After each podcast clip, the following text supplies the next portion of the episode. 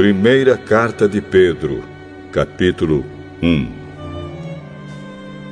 Eu, Pedro, apóstolo de Jesus Cristo, escrevo esta carta ao povo de Deus que vive espalhado nas províncias do Ponto, Galácia, Capadócia, Ásia e Bitínia.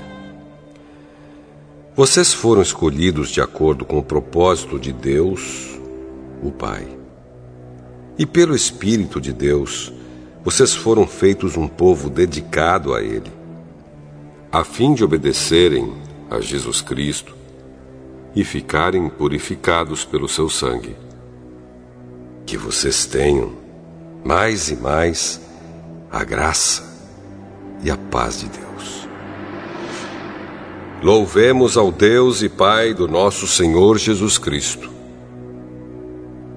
Por causa da sua grande misericórdia, ele nos deu uma nova vida pela ressurreição de Jesus Cristo.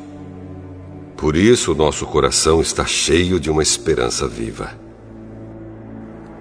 Assim, esperamos possuir as ricas bênçãos que Deus guarda para o seu povo.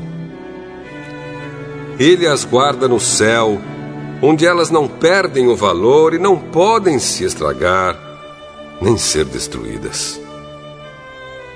Essas bênçãos são para vocês que, por meio da fé, são guardados pelo poder de Deus para a salvação que está pronta para ser revelada no fim dos tempos. Alegrem-se por isso, se bem que agora é possível que vocês fiquem tristes por algum tempo, por causa dos muitos tipos de provações que vocês estão sofrendo. Essas provações são para mostrar que a fé que vocês têm é verdadeira. Pois até o ouro que pode ser destruído é provado pelo fogo. Da mesma maneira, a fé que vocês têm, que vale muito mais do que o ouro, precisa ser provada para que continue firme. E assim vocês receberão a provação glória e honra no dia em que Jesus Cristo for revelado.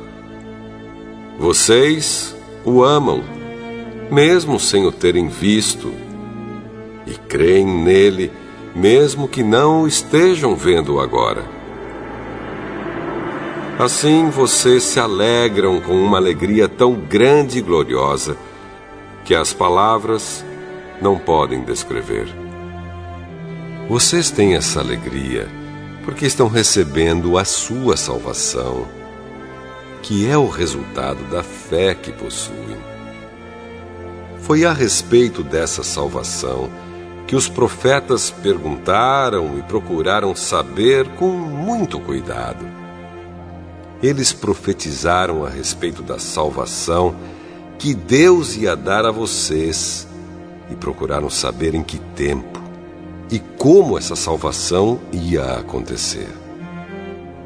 O Espírito de Cristo que estava neles indicava esse tempo, ao predizer os sofrimentos que Cristo teria de suportar e a glória que viria depois. Quando os profetas falaram a respeito das verdades que vocês têm ouvido agora, Deus revelou a eles que o trabalho que faziam não era para o benefício deles, mas para o bem de vocês.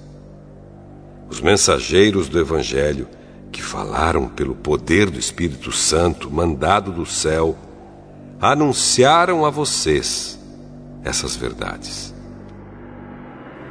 Essas são coisas que até os anjos gostariam de entender. Portanto, estejam prontos para agir. Continuem alertas e ponham toda a sua esperança na bênção que será dada a vocês quando Jesus Cristo for revelado. Sejam obedientes a Deus e não deixem que a vida de vocês seja dominada por aqueles desejos que vocês tinham quando ainda eram ignorantes. Pelo contrário, Sejam santos em tudo o que fizerem, assim como Deus, que os chamou, é santo. Porque as Escrituras Sagradas dizem: Sejam santos, porque eu sou santo. Quando oram a Deus, vocês o chamam de Pai. Ele que julga com igualdade as pessoas, de acordo com o que cada uma tem feito. Portanto, durante o resto da vida de vocês aqui na Terra, tenham respeito a Ele.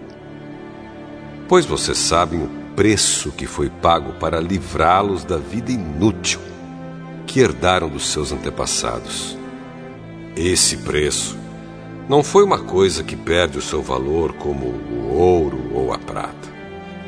Vocês foram libertados pelo precioso sangue de Cristo, que era como um cordeiro sem defeito nem mancha. Ele foi escolhido por Deus antes da criação do mundo e foi revelado nestes últimos tempos em benefício de vocês. Por meio dele, vocês creem em Deus que o ressuscitou e lhe deu glória. Assim a fé e a esperança que vocês têm estão firmadas em Deus. Agora que vocês já se purificaram pela obediência à verdade, e agora que já têm um amor sincero pelos irmãos na fé, amem uns aos outros com todas as forças e com um coração puro. Pois vocês pela viva e eterna palavra de Deus, nasceram de novo como filhos de um Pai que é imortal e não de pais mortais. Como dizem as Escrituras Sagradas, todos os seres humanos são como a erva do campo, e a grandeza deles é como a flor da erva. A erva seca e a flor cai, mas a palavra do Senhor dura para sempre. Esta é a palavra que o Evangelho trouxe para vocês.